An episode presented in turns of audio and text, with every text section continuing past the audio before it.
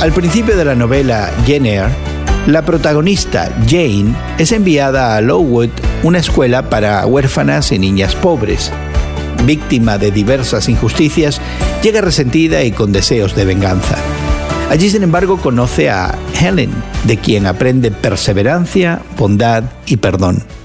Hoy en la palabra, tercera de Juan 9 al 14, nos recuerda que imitar el bien es un principio bíblico para el comportamiento cristiano. Si bien Gallo, a quien Juan saluda en su carta, era un buen ejemplo, Diótrefes claramente no lo era.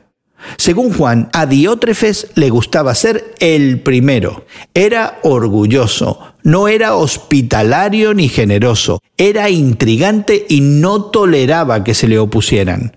Ahora además había ignorado una carta de Juan y estaba murmurando con palabras maliciosas en su contra. Juan se ocuparía de él cuando fuera a visitarlos en persona.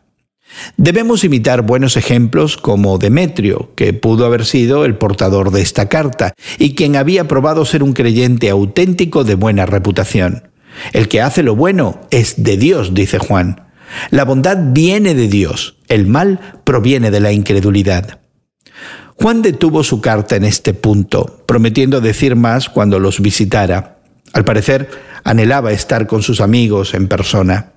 Hay muchos líderes que luchan por nuestra atención, pero debemos tener cuidado a quien seguimos. Podemos imitar a aquellos que imitan a Cristo. Hoy en la palabra es una nueva forma de conocer la Biblia cada día, con estudios preparados por profesores del Instituto Bíblico Moody. Más información en hoyenlapalabra.org.